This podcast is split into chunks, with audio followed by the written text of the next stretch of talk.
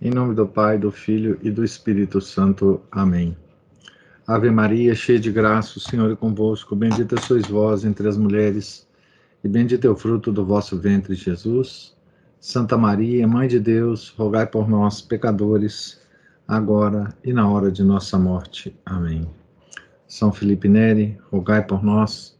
Nossa Senhora de Fátima, rogai por nós. Em nome do Pai, do Filho e do Espírito Santo. Amém. Então, nós estamos na página 191 da biografia de Santa Bernadette, escrita pelo padre Francis Trochu.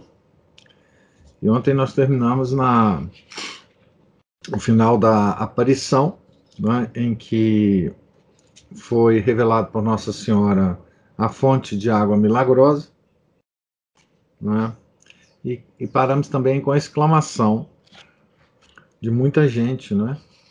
Ao ver Bernadette com o rosto sujo de lama, né? A expressão ela está doida. É, muita gente, então, até então, enfim, estava com, com muita esperança né, na, na Bernadette, Nossa Senhora, começou a se convencer de que realmente a Santa Bernadette, é, essa moça, estava realmente desequilibrada. Né? A erva silvestre foi um enorme desapontamento. A exclamação ela está doida amplificou-se ainda mais quando viram a criança, sempre ajoelhada, estender os braços para o cimo do talude e arrancar três pequenos punhados de uma erva muito curta, que segurou entre os dentes. Julgavas que essa erva fosse a dorine, uma planta que cresce entre as rochas úmidas destas montanhas. Aqui tem uma, uma nota explicativa, né? Dá-se vulgarmente o nome de Dorine à Crisosplenie, da família das saxafragáceas. Era parecida com um trevo e muito verde. Observa uma habitante de Saint-Pé, Jeanne Laborde. Está no inquérito a respeito do caso de Santa Bernadette. Né? É que mas ninguém o podia suspeitar entre os assistentes. A senhora tinha tinha lhe ordenado: vai comer a erva que encontrares ali. Neste momento, uma das suas companheiras de catecismo, a pequena Garrot, encontrava-se junto dela. Efetivamente, dirá a testemunha, vi Bernadette por ordem da aparição e olhando-a constantemente, cortar a raiz da planta que segurava e esforçar-se por comer algumas folhas, mastigá-las durante algum tempo e deitá-las fora. Provavelmente porque, como ela mesmo disse mais tarde, aquela erva era dura e intragável. Feito isto, diz a tia Bernarde, desceu caminhando agora com os pés. Contemplou ainda durante dois ou três minutos a aparição que permanecia na própria gruta. Acompanhei-a com medo que ela caísse. Ajoelhou de novo e retomou seu lugar habitual. Estrade notou, então, o seu magnífico sinal da cruz. Quando terminou o êxtase, Acrescenta melancolicamente a madrinha. Acompanhamo-la. O povo fazia troça. Apressamo-nos para escapar à multidão. Seguiam-nos como se fosse uma comédia. Isso então é, é, é o, uma. consta do inquérito, né? Em lugar de examinarem a cavidade de onde a água saía, se alastrava e se clarificava, só pensavam em afastar-se de Massabielle, humilhados por terem vindo. Estrade, em especial, fugiu ao lado de sua irmã, derrotado e desgostoso. Ouviu Mademoiselle Lacrampe, que ele incitara a vir à gruta, dizer-lhe, quando passou por ela, teria feito melhor se me deixasse estar em casa. Já não acreditava muito antes. Agora então, eu acredito menos. Aí está o que você conseguiu. Estrade repara que a mulher do comissário, Mademoiselle Jacomé, presenciara esse espetáculo bizarro e que, de certo, não iria levar para casa notícias muito favoráveis à fé. De regresso à casa, o irmão e a irmã continuaram a trocar impressões. Seria possível que uma criança tão calma, tão mesurada, tão equilibrada de ordinário, tinham se convencido dessas qualidades logo no interrogatório do comissário, que uma criança que ainda ontem eles tinham admirado, mergulhada no êxtase, tivesse demonstrado subitamente, naquela infeliz manhã de quinta-feira, 25 de fevereiro, sinais de excentricidade, quase de loucura. Todavia, era-me doloroso, escreve Strade, renunciar às minhas doces ilusões. Nessa noite, mandei chamar Bernadette. Queria vê-la, interrogá-la, sondá-la, numa palavra, assegurar-me do seu estado mental. A jovem apresentou-se, como de costume, com seu ar tranquilo, confiante, simpático. Fila falar. Procurei discussões, surpresas e contradições nos depoimentos. Nada, quer nas respostas, nas respostas, quer nos raciocínios da criança, podia levar a uma suspeita quanto à existência de um desvario intelectual.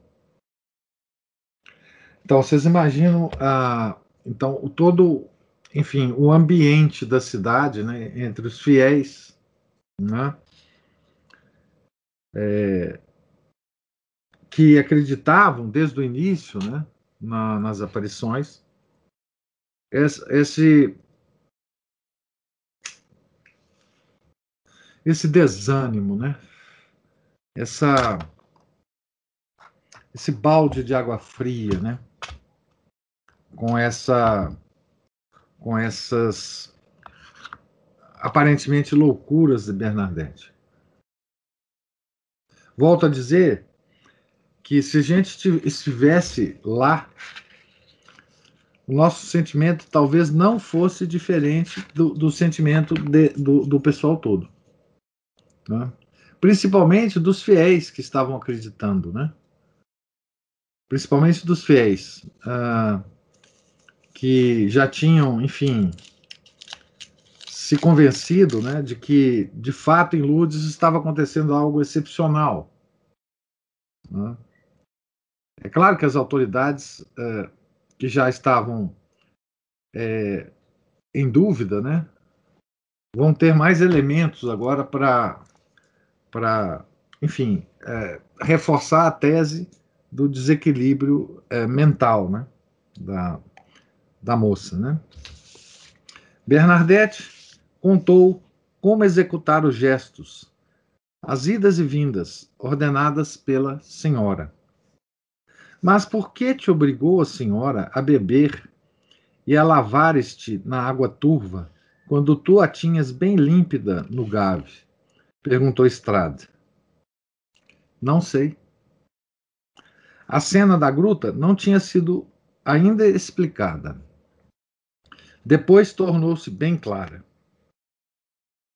Andar de joelhos, beber uma água lamacenta que lhe sujou o rosto, comer ervas selvagens de sabor desagradável e, para terminar, as exclamações hostis.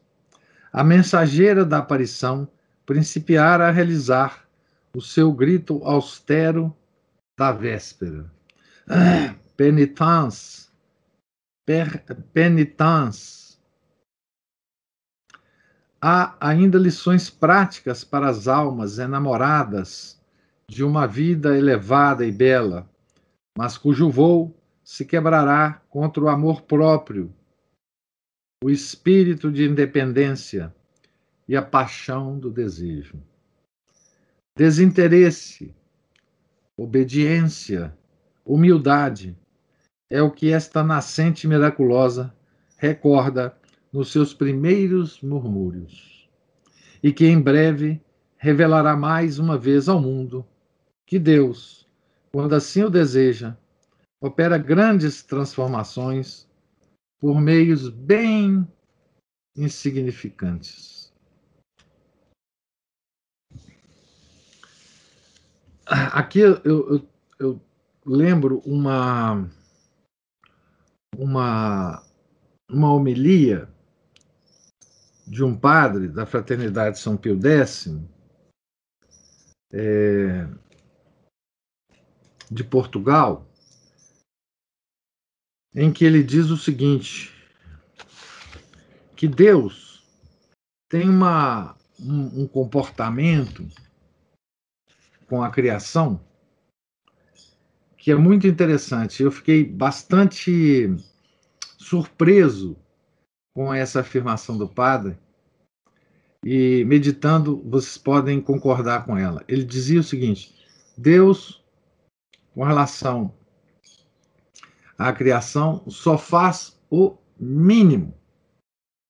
Ele nunca faz coisas excessivas, ele só faz o mínimo. O mínimo é necessário ele poderia fazer muito mais, mas ele só faz o mínimo. Né?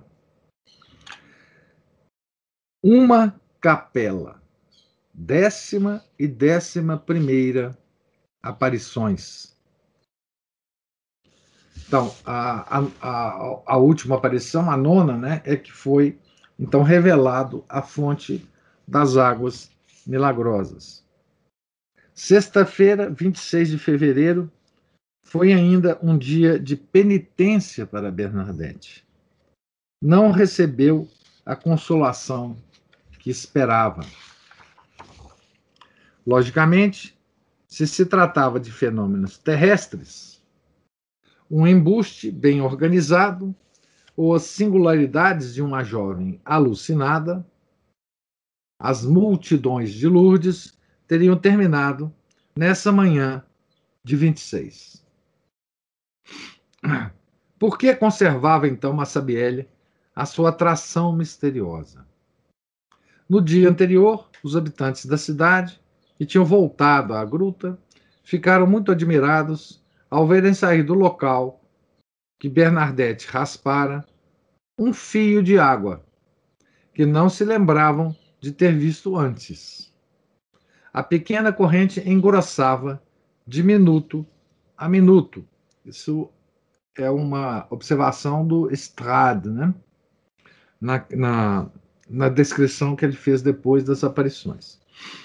Levaram uma porção desta água para suas casas, prometendo a si próprias voltarem a Massabielle. Mais ainda, no dia anterior, tivera lugar em Tarbes um importante mercado. Nas praças públicas e nas estalagens ouviam-se frases até então desconhecidas. Tanto se falava de aparições e de visões, como de negócios. E grande número de peregrinos deixou Tarbes para ir dormir a Lourdes, pois queriam estar na gruta na manhã seguinte. O exemplo é contagioso. Aquele que de manhã protestava que a farsa já tinha durado bastante, declarava à noite que ansiava por voltar a ver as margens do Gavo. Na verdade, a graça começa a agir sobre os corações. Então, é a atração irresistível da graça de Deus, né? A ausência da senhora e mágoa de Bernadette. O doutor Duzu, que mais uma vez ali se encontrava, descreveu brevemente a cena. Bernadette, nesta sexta-feira, 26 de fevereiro, saiu de casa no momento em que nascia o dia e dirigiu-se para as grutas de Massabielle, no meio de uma grande multidão. A criança ajoelhou e orou por muito tempo, recitando o rosário. A senhora não apareceu. Bernadette ergueu-se triste e desgostosa por não poder ver a sua visitante celeste. Então aqui tem uma descrição na nota, vamos vamos seguir a descrição. É uma descrição é, relativamente longa, mas vamos lá, nota 248 na página 195, né? Todos aqueles que se referiram às, às aparições concordam no seu número, 18. Concordam também que durante as 15 visitas pedidas pela senhora, houve dois dias em que ela não apareceu. Mas quais? Sobre essa pergunta é que não há unanimidade. Todavia, Bernadette designou estes dois dias várias vezes, sem nunca variar o seu depoimento. Sem nunca variar, e o seu depoimento deve prevalecer sobre todos os outros. Podia não saber a data, como as crianças da sua condição social e da sua idade, mas conhecia os dias da semana. A comissão de inquérito de 17 de novembro de 1858, a comissão, né? Bernadette declara: duas vezes nestes 15 dias, uma segunda e uma sexta, a aparição não compareceu. A segunda é dia 22 de fevereiro. A sexta deve ser o dia 26. Segu segunda sexta-feira da quinzena. A mesma afirmação aparece na carta de 28 de maio, dirigida a Gondan. Fui lá durante 15 dias. A visão apareceu todos os dias, à exceção de uma segunda-feira e de uma sexta-feira. Em três anos, Bernadette teve tempo de refletir, e no seu espírito os dias permaneceram imutáveis. Via durante 15 dias seguidos, à exceção de uma segunda-feira e de uma sexta-feira. Escreverá ela a 22 de agosto de 1864 ao padre Bonin, vigário em Notre-Dame de Niort. Em 1865, entregaram à vidente, ainda em Lourdes, uma brochura do padre Boyer, que acabara de aparecer. Une visite à Bernadette et, et à la grotte. Bernadette declara imediatamente: há três coisas que não estão bem. Primeiro, a exceção de uma segunda-feira e de uma quarta-feira. Ao padre Cross, que em dezembro de 1878, né, 20 anos depois, né, interrogará a irmã Marie Bernard, já muito doente, a superiora geral de Saint-Gilard dará esta resposta. A irmã Marie Bernard julgou sempre que foi numa segunda e numa sexta que a aparição faltou. Ela ignora as datas. Estas afirmações de Bernadette foram aceitas como se devia pelos primeiros historiadores, Henri Lassard Lacerra, R.P. Du, Dubois e depois por muitos outros. Alguns, Estrade, o padre Cross, o padre Petitot, optaram pela segunda-feira 22 e pela quarta, 3 de março. Recusando assim o testemunho de Bernadette, só tem para se apoiarem um único depoimento o relatório de 2 de março de 1858, no qual Jacomé coloca na sexta-feira, 26 de fevereiro, a décima aparição, que na realidade teve lugar no sábado, 27.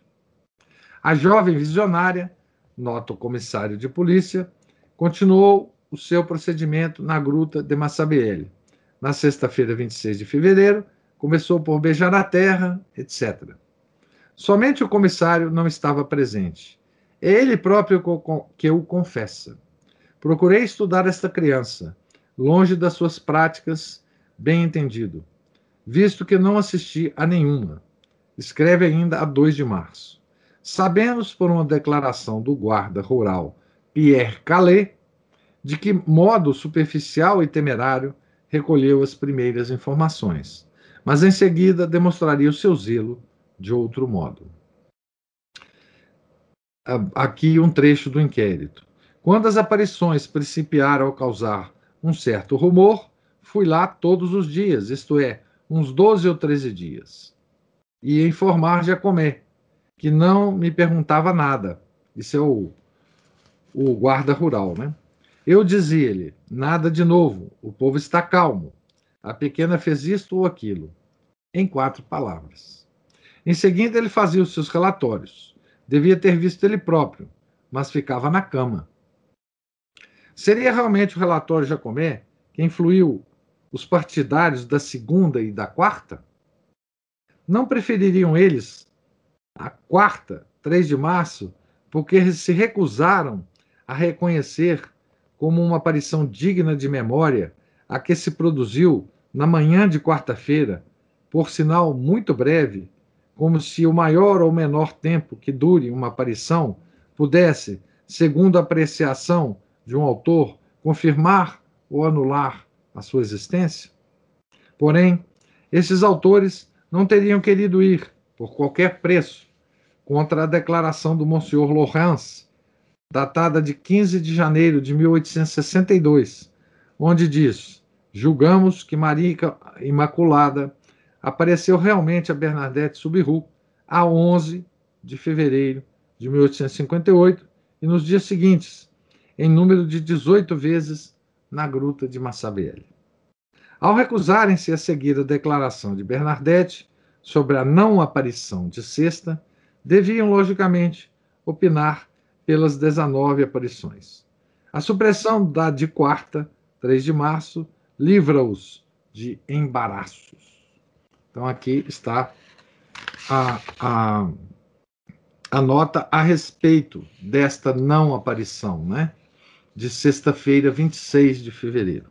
Voltando ao texto agora, na página 196. Quando se afastou, entre a mãe e a madrinha, nenhum protesto, nem um murmúrio se elevou da multidão. Esta ficara comovida ao vê-la orar com tanta devoção e cada um, a seu modo, unira-se à sua oração. No entanto, segundo diz o doutor Duzu, Bernadette estava absolutamente convencida do regresso da senhora, que tinha sido até agora tão bondosa para, para ela. Bernadette chorou todo o caminho, apoiada no braço da tia. E uma vez no segredo, o seu coração estalando de dor, desfez-se em lágrimas. Então, essa é, depois de daquela aparição da revelação da fonte milagrosa, né? Nossa Senhora não apareceu.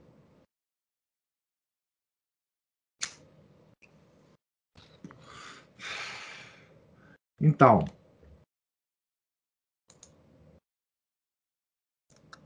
dia 27, sábado, 27 de fevereiro. É a este dia brumoso do inverno de 1858 que Lourdes irá dever todos os seus monumentos, únicos no mundo, e cujo aspecto bastará para criar o ambiente desejado e fazer esquecer ao peregrino o resto da terra.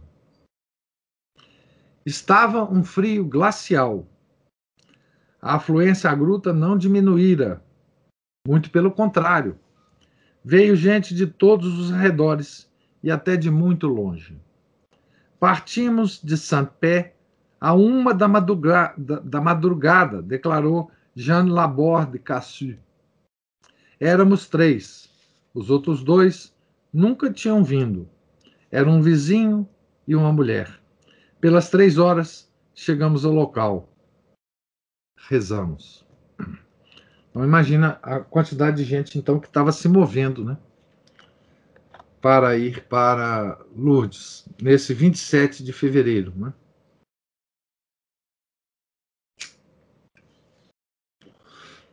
Aí, pelo menos, é, as notícias, nesse momento, as notícias já tinham se espalhado aos arredores de Lourdes, pelo menos, né?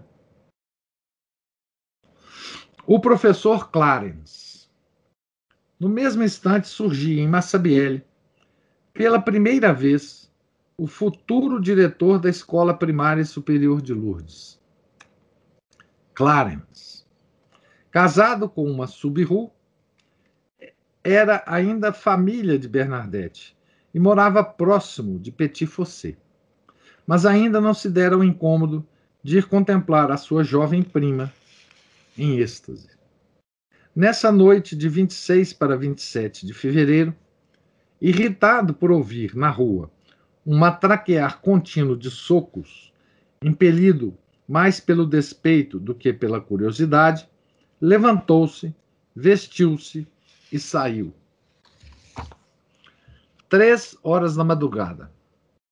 No entanto, declara ele, cheguei um pouco tarde.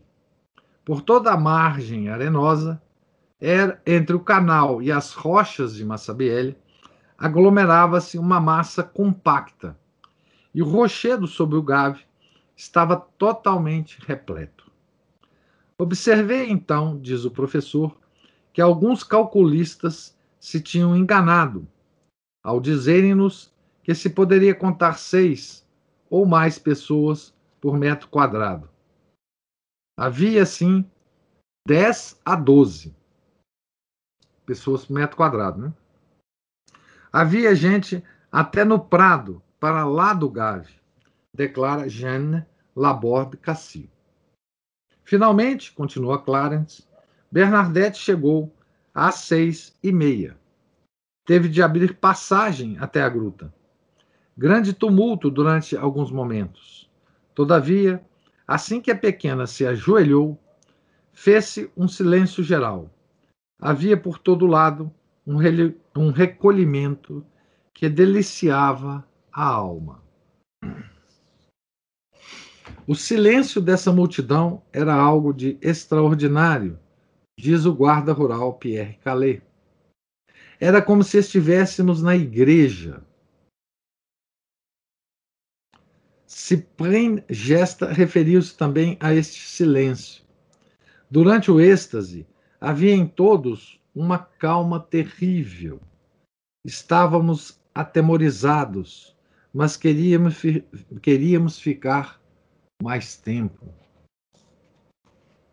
Contudo, Madeleine Conrad e suas companheiras, jovens de 15 e 16 anos, sentiram-se penetradas por uma estranha sensação de alegria. Na gruta, enquanto Bernadette rezava, muitos rezavam também. Quando lá estávamos, sentíamos feliz, sentíamos-nos felizes e gostaríamos de ficar ali eternamente. Catarine Ustalet refere-se apenas à beleza do espetáculo. Tive muitas vezes vontade de chorar.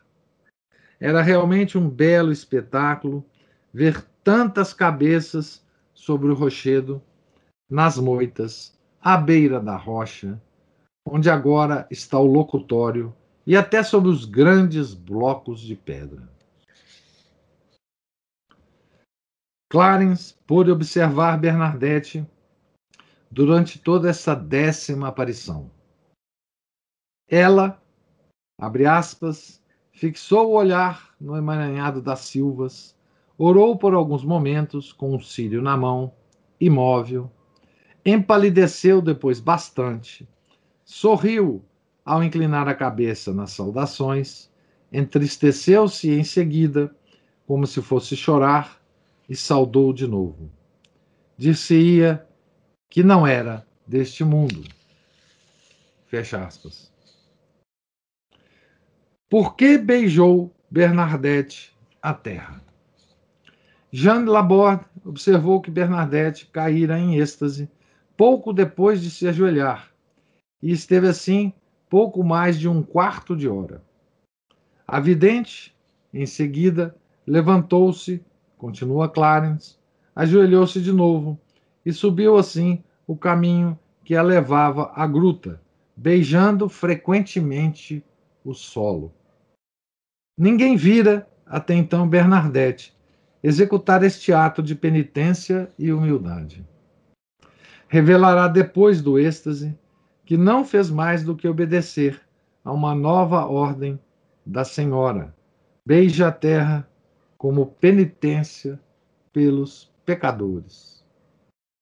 Saindo do êxtase, dirigiu-se para a nascente maravilhosa, onde bebeu por várias vezes a água que retirava com as mãos, onde se lavou e cortou algumas hastes de erva. Vai dizer aos sacerdotes. Junto da Ponte Vieux, Bernadette fez à tia Bernarde uma comunicação ordenando o seguinte: vá dizer aos sacerdotes que ergam aqui uma capela. Sob o termo genérico de sacerdotes, a aparição referia-se ao clero, com a sua hierarquia, e o bispo de Tarbes inclu estava incluído nesta ordem. Mas para Bernard Casterro, era apenas o de Lourdes, o pároco, pároco e seus vigários. A tia madrinha sentia pelo padre Peira Amale um temor respeitoso, e por isso aconselhou a afilhada a ir, por, a ir procurar o padre Pomian, seu confessor. Este, que não queria dizer nada, que de fato nada disse, não teve contemplações Ouviu Bernadette sem lhe dar a conhecer o seu pensamento e mandou-a para o pároco.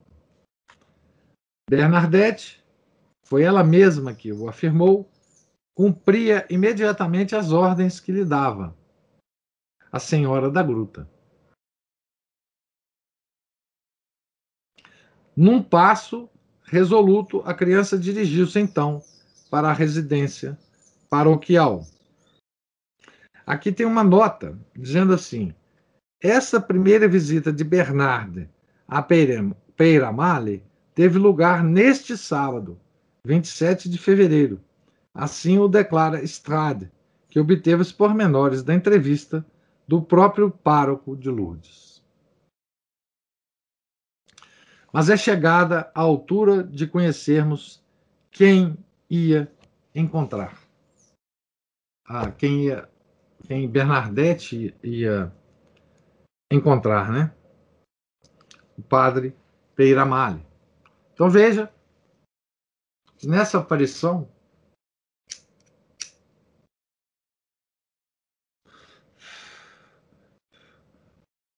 é por isso que o padre o padre Trochu, né? Começa a descrição, né? do dia 27 da seguinte forma, né? Sábado 27 de fevereiro. É a este dia brumoso do inverno de 1858 que Lourdes irá dever todos os seus monumentos, únicos no mundo, e cujo aspecto bastará para criar o ambiente desejado e fazer esquecer ao peregrino o resto da terra. Então, foi nesse dia não é, que a Nossa Senhora pediu a construção da capela, de uma capela. Não é? Ela pediu ao clero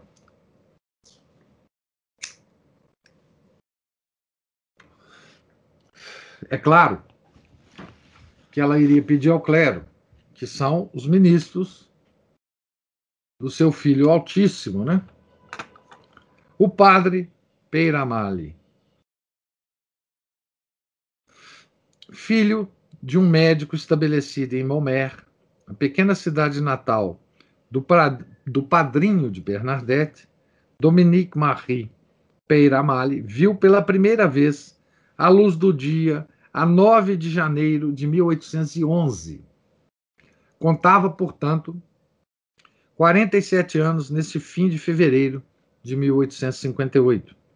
Era pároco de Lourdes desde 1854.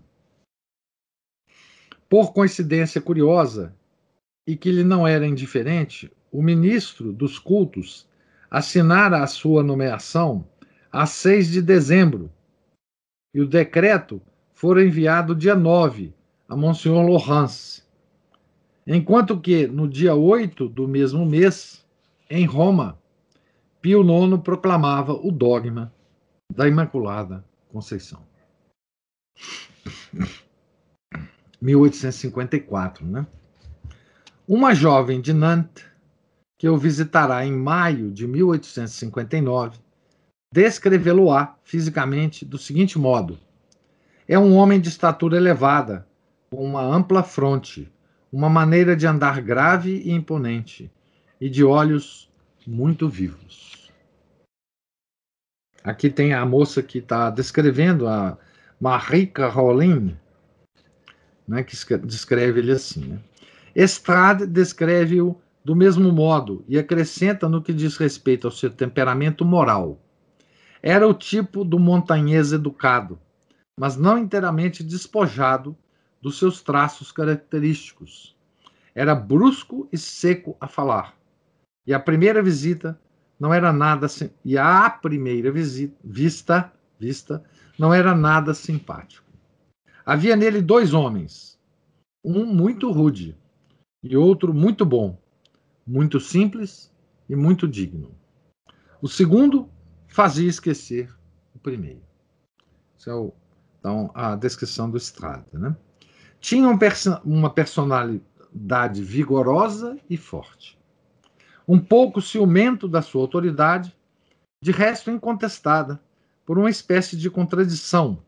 Manifestava variações de humor, durante as quais a sua voz possante tomava inflexões de trovão. Temperamento impulsivo e entusiasta, alma profundamente vibrante, no dizer de Henri Lacerre. Conhecia horas de abatimento e de melancolia, mas tinha em si algo que os fazia esquecer. Um zelo desinteressado, uma piedade de criança, um coração de ouro. Não podia ver uma desgraça sem a socorrer. E assim se arruinava. Quaisquer que fossem, nessa altura, as divergências que tinha em relação aos seus três vigários, o clero de Lourdes, como era do conhecimento de todos, entendia-se maravilhosamente. Contudo, o seu ar imponente intimidava um pouco o povo e o sargento Danglars, que o viu muitas vezes durante o período das aparições, julgou poder observar que ele era mais respeitado do que estimado. O sacerdote mais popular de Lourdes, segundo o mesmo gendarme, era o padre Pomian, que possuía um bom senso e um, e um, um simultaneamente paternal e jovial. Incontestavelmente, Peiramale, oriundo de uma família burguesa, tinha um fraco pela sociedade de Lourdes homem de sociedade, espírito sutil, destacando-se com facilidade.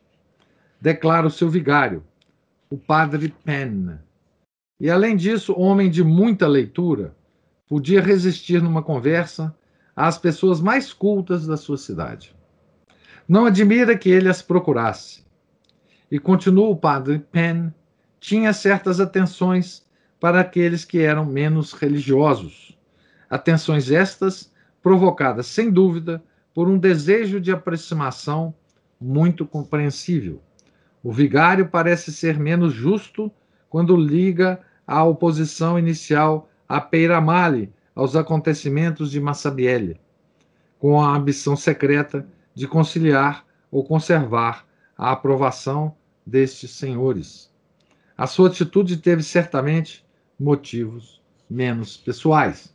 Aqui, o padre Trochu está tentando salvar né, certas coisas que se disseram sobre, sobre o padre Peiramale, que não era, na opinião do padre Trochu, verdadeiro. Né? Fosse como fosse, aconselhou seus vigários a interferirem o menos possível nos acontecimentos da gruta, mesmo como simples espectadores. Assim, pelas suas qualidades e deficiências, o padre Peiramale foi considerado o homem da situação. Não só a sua brusquidão e as suas censuras, que vão atormentar a angélica doçura da sua jovem paroquiana, as suas dúvidas prudentes respeitar, respeitantes às, às aparições, que se transformarão numa fé profunda, servirão à verdade ao obrigarem Bernadette a explicar-se e a defender-se. Segundo a opinião judiciosa de São Gregório Magno, abre aspas, a incredulidade de Tomé foi mais, sutil, mais útil à nossa fé que a fé dos outros discípulos. São Gregório Magno. Né? Do mesmo modo, é permitido afirmar que um pároco de Lourdes, bondoso por natureza e pronto a deixar-se convencer, não teria servido tão bem à causa da aparição como o rude e circunspecto padre Peiramale. Este, pela sua oposição mais dissimulada, é certo que a da polícia e dos magistrados apenas conseguirá fazer brilhar a verdade em todo o seu esplendor. Na véspera desse mesmo dia, em que, sem ser esperada, Bernadette veio ter com ele, o pároco de Lourdes tinha se apresentado no episcopado de Tarbes.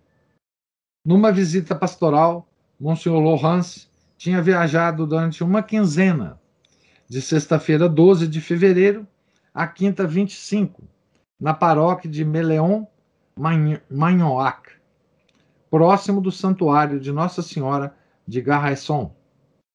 Estava na casa dos missionários diocesanos, de quem fora fundador. Situado no extremo nordeste dos Altos Pirineus, na fronteira do Alto Garona, Maleon Magnoac, por causa do inverno, era de difícil acesso para o padre Peiramale e por isso contentara-se até então em manter o seu bispo a par dos acontecimentos de Massabielle por uma correspondência constante. Enviara-lhe relatórios mais ou menos exatos, não sem ironia e sem e sem ver, verve. O prelado não se comprometeu nas suas breves respostas. Preferia explicar-se de viva voz Daqui a audiência concedida a Pera Mali né, na sexta-feira, 26 de fevereiro. Um dia antes do, do sábado 27. Né? Após um resumo dos fatos, o pároco expôs ao bispo o seu próprio comportamento e o dos seus vigários. Atitude expectante, as calmas e indulgentes negações do padre Pomian, a oposição firme do padre Serra, as reações bastante vivas do jovem padre Penn. Quando voltou, comunicou aos vigários os resultados da audiência. Declarei a Monsenhor que entre nós alguns pensam que podemos, sem inconveniente, assistir às cenas da gruta, enquanto que outros são de parecer contrário. E acrescentei: Monsenhor, podemos assistir, assistir a tais cenas ou devemos manter-nos afastados? Monsenhor, após um momento de reflexão, respondeu-lhe, respondeu-me: Ide assistir. Eu observei. Se nós formos à gruta, monsenhor, dirão que somos nós que impelimos essa jovem para lá e lhe fazemos desempenhar uma comédia. Oh, nesse caso, respondeu-me o bispo, não vão. Em breve, todo o clero diocesano sabia que, na intimidade, o austero, o judicioso, Monsenhor Laurence, informado diretamente pelo pároco de Lourdes, ria de Bernadette e das suas visões. Estava longe de ser o único. Um jovem sacerdote, o padre Antoine Desirat, que acabara de assistir pessoalmente, nessa mesma manhã, a décima segunda aparição, ao passar pelo pequeno seminário menor de Saint-Pé, falou com vários professores a respeito de Massabielle. E todos se riram a bandeiras despregadas da sua credulidade. Quando no dia seguinte voltou à sua casa, em Barbazan-de-Bar, teve a ocasião de ver outros colegas pelo caminho. Falei-lhes, diz ele, do que acontecera em Lourdes. Todos acolheram as minhas palavras com um sorriso de piedade. Então, essa era a situação do clero, né? O clero não acreditava, né? Achava achava curioso, achava risível, né? A situação. Lourdes não possuía, propriamente falando, presbitério. Peiramale habitava a título de inquilino a casa Lavigne, na estrada de Tarbes a Argel. Era uma construção quadrada, com primeiro andar e de aspecto banal. Rodeava um jardim precedido de um pátio. Resolutamente, Bernadette abriu a cancela e quase imediatamente encontrou-se na, na presença do pároco, que, afrontando o frio, recitava o seu breviário no pátio. Ao ouvir o ruído da cancela, conta Estrade, que declara ter obtido esses pormenores diretamente de Peiramale, o sacerdote ergueu, ergueu os olhos e viu uma jovem avançar para ele.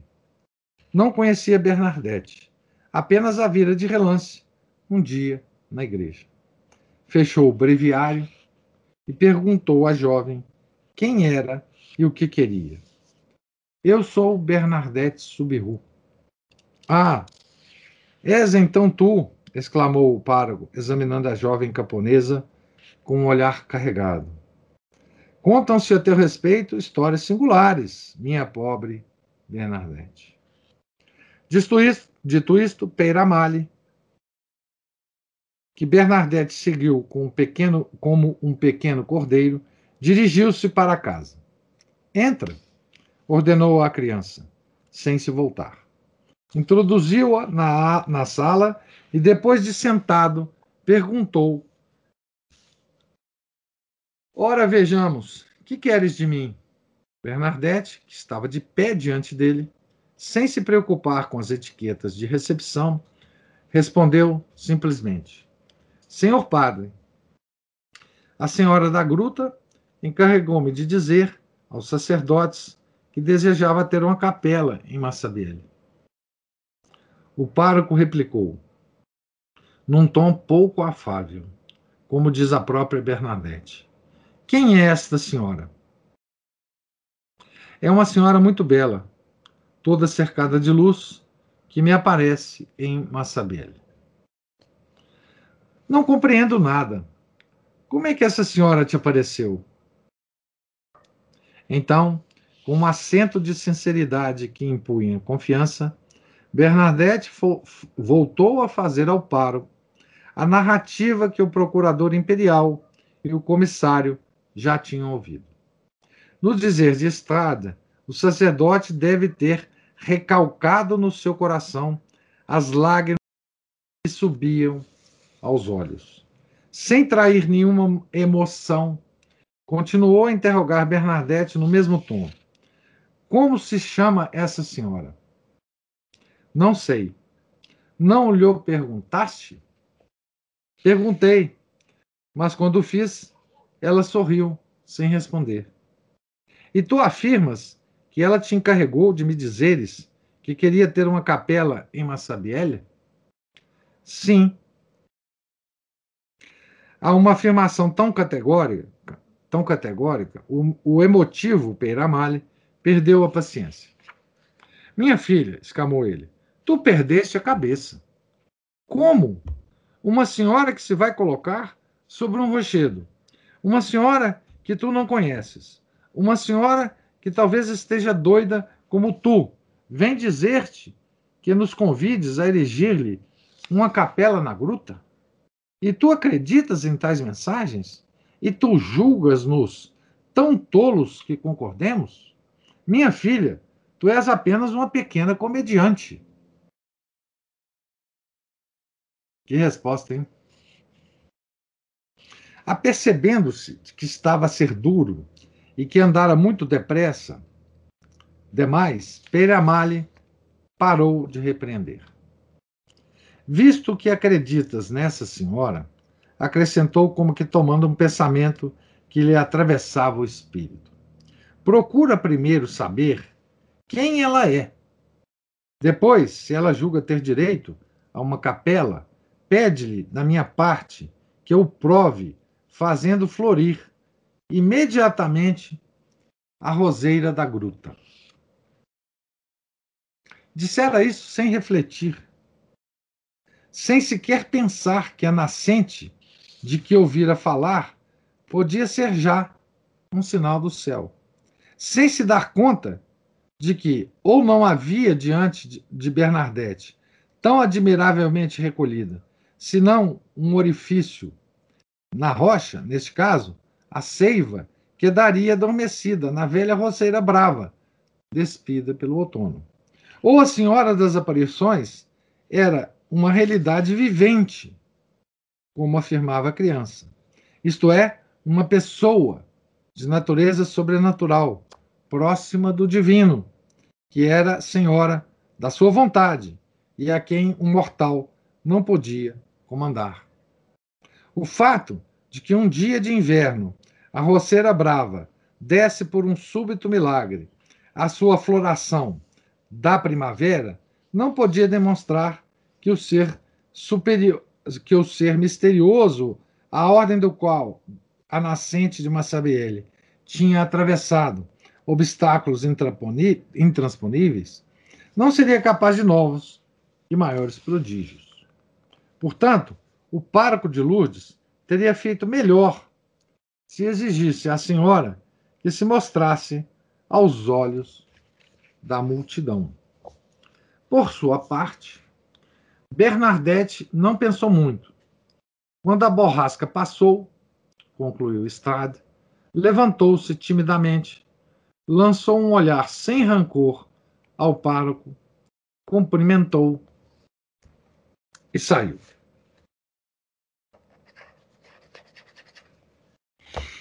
Então, essa é a descrição da nona aparição do pedido que Nossa Senhora fez ao clero de Lourdes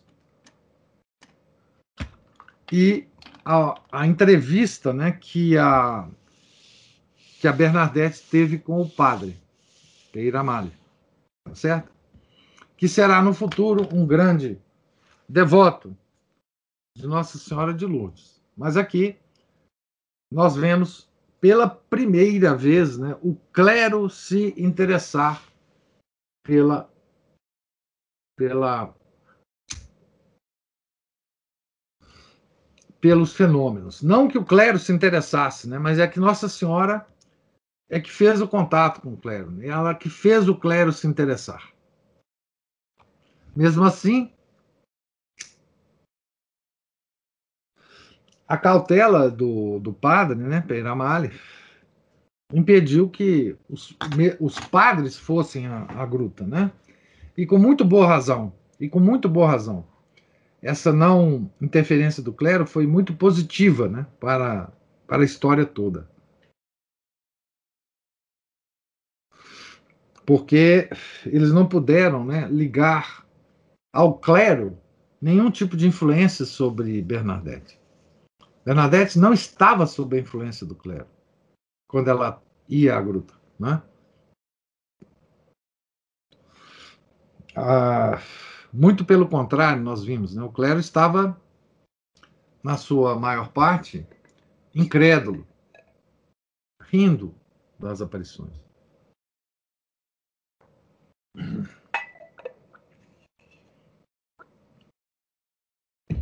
Bem, eu vou terminar aqui né, a, a nossa leitura hoje, na página 208, não é? no, no, no item que vai descrever a décima primeira aparição. Né? Então, na verdade, a, o pedido de Nossa Senhora de construção da capela foi na décima aparição. Né? Certo? Na nona, ela criou a fonte milagrosa. Na décima, ela pediu a capela. Certo? Então, pergunto a você se tem alguma observação, alguma pergunta dessa leitura hoje. Vocês me desculpem, eu me cingi um pouco, mas é porque eu queria acabar, pelo menos, a descrição dessa primeira enfrentamento de Bernadette é, com, com o clero, né? Bonito ver um clérigo que se entendia maravilhosamente, é. Ah, nesse caso foi, foi, foi providencial, né? Que, que as pessoas estivessem é, tanto o poder civil quanto o poder é, eclesiástico, né, agindo com cautela e às vezes com uma certa rispidez né, em relação a Bernadette, mas, mas tudo para compor né, uma história que é inquestionável, né? Inquestionável, sobre todos os aspectos. Né? Nós vamos ver aqui que, é, enfim, essa aparição ela é absolutamente inquestionável. Né? Por causa dos documentos que foram gerados, né? por causa das, das, dos vários testemunhos, né? das pessoas que tomaram diretamente a, a, a frente nos acontecimentos, né? pessoas respeitáveis, né? É, pessoas da, da, da, digamos assim, é, da, da, de uma casta dentro de Lourdes que era respeitada, né? certo? E, e todos faziam é, os seus questionamentos e deixavam os seus escritos. Né? Essa talvez seja uma aparição das mais é, documentadas a respeito de Nossa Senhora, tá certo? Então, é, tenham, é, é, Deus lhes pague né, pela, pela presença e pela paciência. Tenham todos um santo dia e amanhã, se Deus permitir, nós retomaremos a leitura na página 208, ok? Em nome do Pai, do Filho e do Espírito Santo. Amém. Ave Maria, cheia de graça, o Senhor é convosco. Bendita sois vós entre as mulheres, e bendito é o fruto do vosso ventre, Jesus. Santa Maria, Mãe de Deus, rogai por nós, pecadores, agora e na hora de nossa morte. Amém. Santa Bernadette, rogai por nós. São Felipe Neri, rogai por nós. Nossa Senhora de Lourdes, rogai por nós. Em nome do Pai, do Filho e do Espírito Santo. Amém.